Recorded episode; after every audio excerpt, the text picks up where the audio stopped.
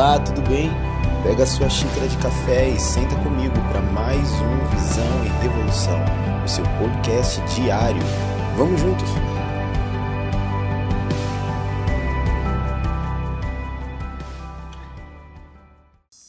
Bom dia, bom dia, meus queridos. Vamos seguindo, refletindo um pouco sobre a palavra e fazendo sempre um contraponto com a nossa própria vida. Ontem nós tivemos um tempo muito maravilhoso como comunidade.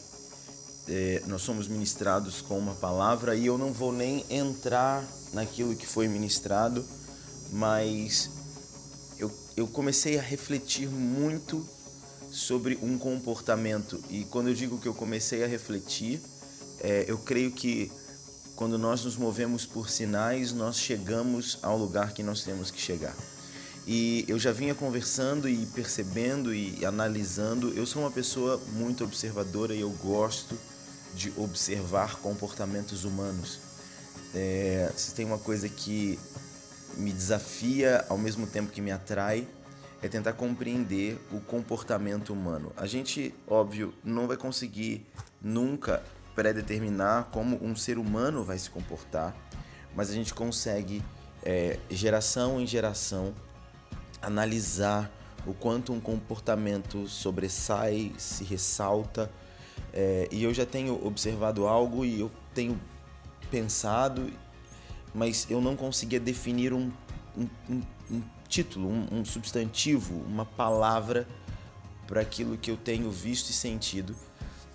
E aí ontem uma grande pessoa ministrou aqui na igreja e ela usou o termo exato para definir sobre o aspecto espiritual o que está acontecendo. Eu quero ler com vocês o texto de Provérbios, no capítulo 6, a partir do versículo 6, que fala: Observe a formiga, preguiçoso.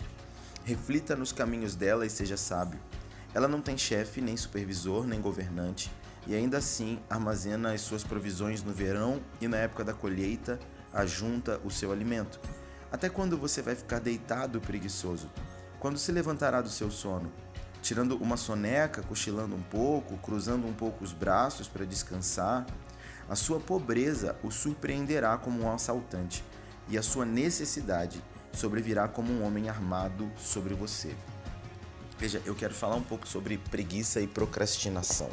As duas coisas elas estão muito interligadas, conectadas, quase que elas são casadas como homem e mulher que se tornam uma única carne. Nós temos um grande, um grande problema a enfrentar, e eu sinto isso já no meu espírito há algum tempo, no que diz respeito à preguiça e à procrastinação. Parte disso eu penso que fala sobre uma sociedade cada vez mais egoísta e uma sociedade cada vez mais amante de si mesma. Jesus já falava sobre isso, que nos últimos dias o amor de muitos se esfriaria, que os homens tornariam-se amantes das suas próprias paixões. Então a gente tem visto e é inegável uma sociedade onde as pessoas prezam o seu próprio bem-estar.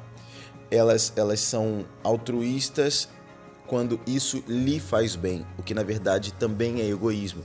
Porque você ser altruísta para se sentir bem, isso não está falando sobre ajudar o próximo, mas isso está falando sobre satisfazer o seu próprio ego. Então, nós temos visto cada vez mais pessoas que têm se movido numa camada onde ela precisa estar bem. E qual o grande problema disso? É que o fato dela precisar estar bem faz com que todas as outras coisas que imediatamente não lhe tragam bem-estar sejam colocadas de lado. E aí a gente fala de um reino que, embora ele já esteja aqui, ele ainda virá plenamente. E esse reino, ele está sendo ampliado, expandido por meio de nós. E ele fala sobre, o tempo todo ele fala sobre construção. Você pode acompanhar desde a queda do homem no Éden, na verdade, desde antes, mas eu quero falar a partir da queda.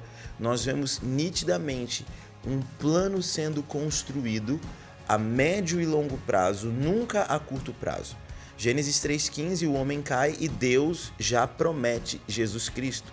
Jesus Cristo poderia vir imediatamente, mas algo precisava ser feito, algumas etapas do processo precisavam ser estabelecidas para que então, no tempo certo e oportuno, Cristo viesse. Então, Cristo veio, mas Cristo não implanta nenhuma igreja.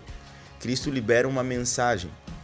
Ele deixa homens que implantariam a igreja. Então, três anos foi o tempo de preparação para algo que viria posterior, médio prazo. Mesmo quando Cristo é levado aos céus, ele fala: Olha, vocês vão permanecer no cenáculo até que o Espírito venha. Então, mais um tempo. Então, a gente vê que de tempo em tempo, um tempo sob outro tempo, a, a obra de Deus ela é construída a partir de etapas e processos que nem sempre tra estão trazendo resultado imediato. Nem sempre a gente vai ver o resultado do que a gente está fazendo, mas certamente esse resultado virá. E aí, dentro de uma sociedade egoísta, um, um, um sentimento de preguiça e procrastinação surge quando eu não consigo ser bem atendido naquilo que eu desejava ser atendido agora. Então eu não consigo estabelecer valores do reino de Deus como eu gostaria, porque os valores do reino de Deus, eles falam de um tempo que talvez eu não consiga ver agora. Então eu não posso andar em santidade, porque no final das contas eu preciso satisfazer agora a minha carne e eu não consigo ver o resultado, o fruto da santidade no meu casamento ou no meu relacionamento. Eu não posso é, é, acordar mais cedo para orar, porque afinal de contas eu estou muito cansado com as minhas atividades. Eu não consigo abrir uma lacuna no meu tempo para tirar um tempo de relacionamento com Deus, porque afinal de contas eu estou sobrecarregado de atividades. Eu não tenho como desenvolver a obra de Deus dentro da perspectiva do propósito que ele me deu, porque afinal de contas eu tenho muitos clientes, eu tenho muitos compromissos, eu tenho muita coisa para fazer e eu não. E a verdade é que tudo isso é uma desculpa preguiçosa e egoísta que empurra sempre com a barriga aquilo que deveria estar sendo feito.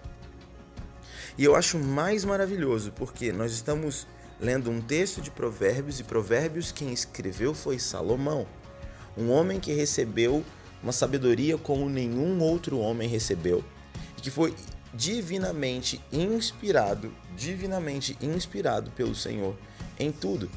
Então, se o próprio Salomão está falando sobre preguiça é porque é algo que o próprio Senhor rejeita. Veja bem, a associação que Salomão faz com preguiça e pobreza, lá no último versículo ele fala: Sua pobreza o surpreenderá como um assaltante, e a sua necessidade sobrevirá como um homem armado contra você. Eu não acredito que debaixo da palavra, que debaixo de um relacionamento, nós temos que nos mover para ter alguma coisa. Veja, eu não estou falando que você tem de acordar cedo e com o seu próprio braço trabalhar para conquistar o dinheiro. É óbvio que você vai colher do fruto das suas ações. Se você acordar cedo para trabalhar, você vai ter sustento.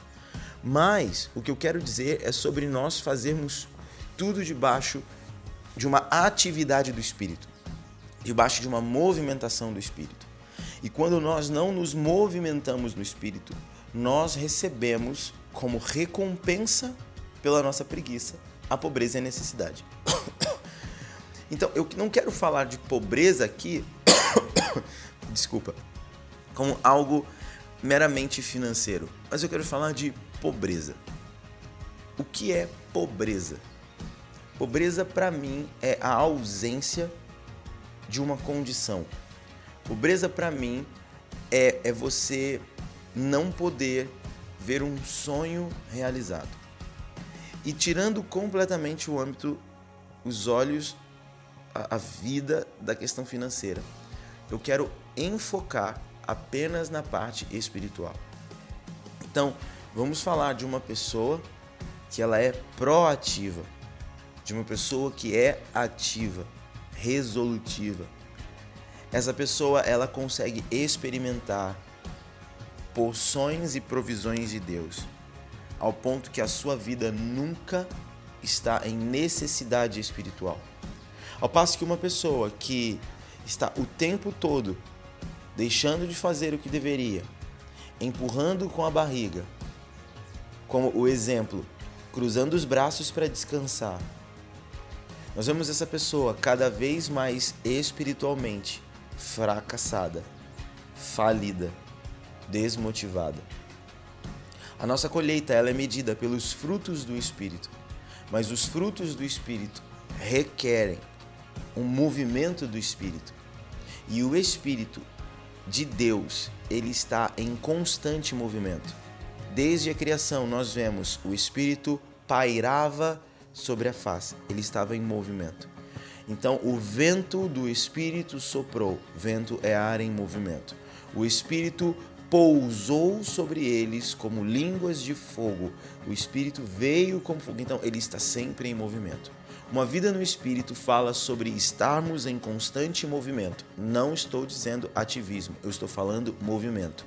Mas não há espaço no movimento para a preguiça. Não há espaço na aceleração do espírito para preguiça, porque Deus não é preguiçoso.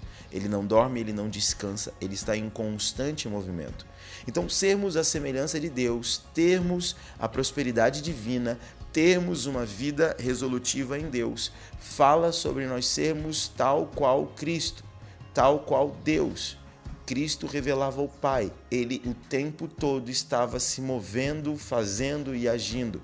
Então, se nós somos semelhança do Pai, se nós somos semelhança do Filho, se nós temos em nós Cristo, se nós temos o Espírito em nós e sobre nós, então nós não podemos ter espaço para preguiça.